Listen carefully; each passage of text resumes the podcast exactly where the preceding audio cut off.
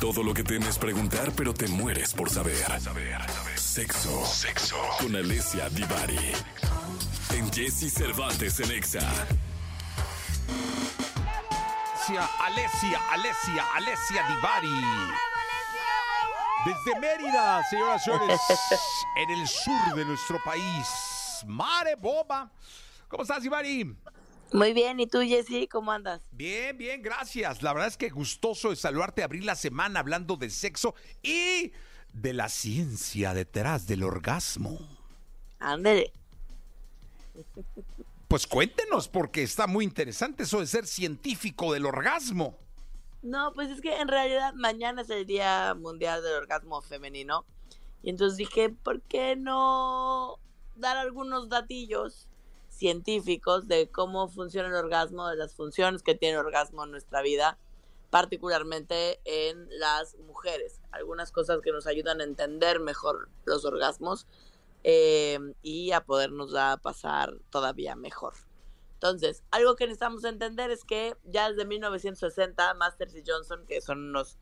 Eh, él era médico y ella era... Eh, en realidad ella estudió después, pero bueno, después se convirtió en Em, este, ay, se me fue el nombre de su profesión.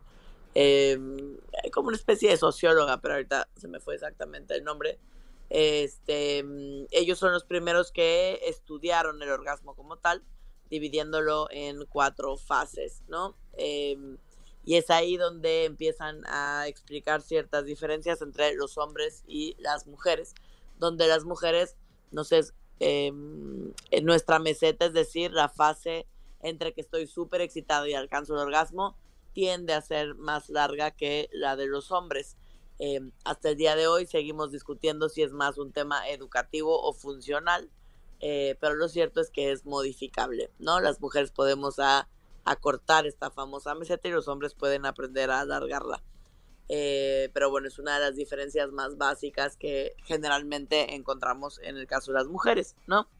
Em, otra cosa súper interesante, por ejemplo, en estudios em, eh, donde las neuroimágenes, por ejemplo, en las resonancias, cuando te hacen una resonancia magnética em, y estudian el cerebro durante el orgasmo, particularmente el orgasmo femenino, algo interesante que se encuentra durante el orgasmo femenino es que la corteza prefrontal y la amígdala, que son encargadas de la toma de decisiones y son como nuestro juez interno, cuando nuestro em, cuando nuestra corteza prefrontal está un poco entumida, como cuando estamos borrachos, por ejemplo, lo que se entume es la corteza prefrontal y por eso tomamos decisiones que nos parecen increíbles en ese momento, pero que ya que estamos sobrios no hacían tanto sentido porque nos desinhiben, eso es todo lo que ocurre.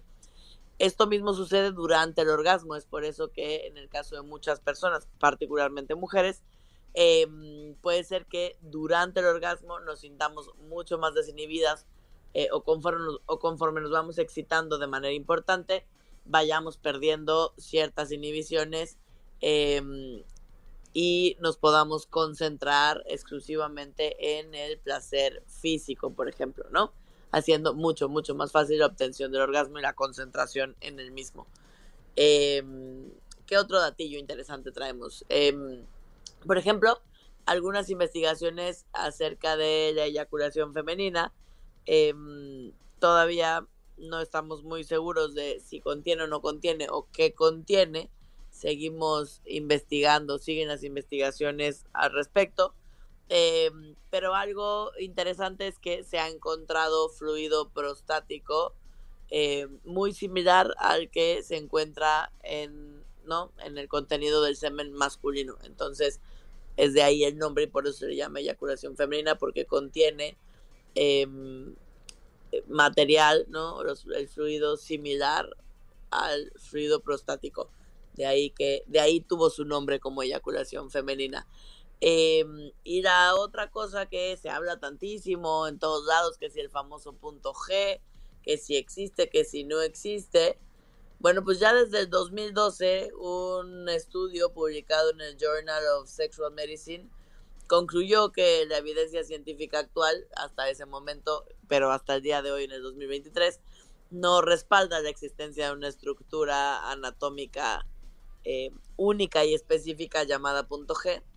De hecho, en realidad hoy ya no se le nombra como punto G, sino como zona CUV, que sería la zona eh, de, o sea, como este puente clítoris uretra vagina y se le conoce como zona CUV. Entonces ya no lo llamamos punto G porque en realidad no está demostrada su existencia específica.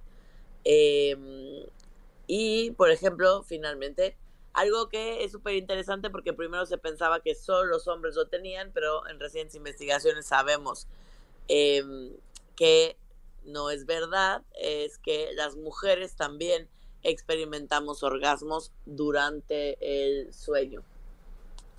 Entonces, pues, a disfrutar aún dormidos. Sí, que, oye, dime una cosa, ¿cuáles serían los tres principales beneficios, digamos, en la mujer del orgasmo? ¿O, son diferentes y varía dependiendo a cada mujer? No, en, realidad algo que se ha investigado acerca del orgasmo y la salud, sea en hombres que en mujeres, es que nos ayuda, por ejemplo, a aliviar el estrés, a mejorar el sueño, a eh, aliviar algunos, eh, algunos dolores, sobre todo como el dolor de cabeza o algunos dolores musculares. Eh, e incluso hay algunas investigaciones que dicen que pueden contribuir a la longevidad, este, o sea, a que vivamos por más tiempo. En el caso particular de las mujeres, el hecho de alcanzar el orgasmo nos hace sentir también más seguras de nosotras mismas, eh, y con eh, una mayor seguridad e inteligencia sexual. Oye, hay me pregunta al público que si hay tipos de orgasmo. Mira, hay a quien le gusta dividirlos. En realidad, el orgasmo es uno y cada quien lo percibimos de la mejor manera que podemos. Pero, em, pero hay a quien le gusta dividirlo como el orgasmo del clítoris o el orgasmo que se genera a través de la penetración, el orgasmo que se genera a través de la estimulación de los pezones pero lo cierto es que no importa de dónde o que sea eso que detone el orgasmo, al final la sensación orgásmica es más o menos igual para todos. Ok, oye, también pregunta por aquí, mucha pregunta, ¿eh, Divari? Mucha pregunta.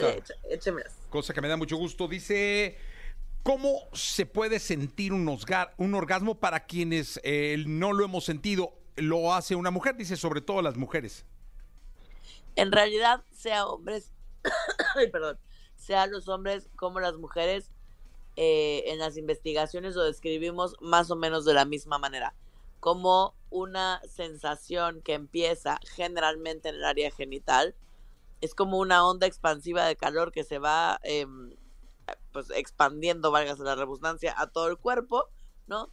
Que nos va agarrando todo el cuerpo, generalmente sentimos una especie de calor, de temblor, a lo largo de todo nuestro cuerpecito. Es una sensación generalizada que la vivimos como bienestar, como todo va a estar bien. Y es una sensación, sea física, ¿no? Que emocional. Hay una sensación de bienestar. O sea, realmente eh, podría caber la, la, canción esta de a volar, vamos a volar, ¿no? Porque es, algo muy especial, everybody. Para algunas personas sí lo pueden describir de esa manera, para otras personas puede ser un poco más aterrizado. Eh, dicen por aquí, siguen las preguntas. Eh, dice, pregunta de hombre. Ese es seguramente no nos dijo su nombre, pero su nombre dice, ¿qué eyaculan las mujeres?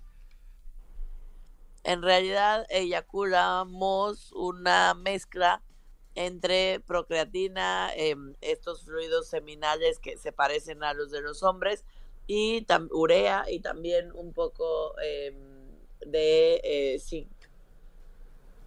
Ok. Pero, eh, ay, sí, no le entendí. Es como cuando te dicen que tomes un licuado de proteína en la mañana, ¿va? No sé ni qué chingados tomas, pero no, es proteína, con esto no desayuno, ¿va? Sí, pues así más o menos. Exacto, o sea, expulsamos sales minerales este, y demás em, material biológico.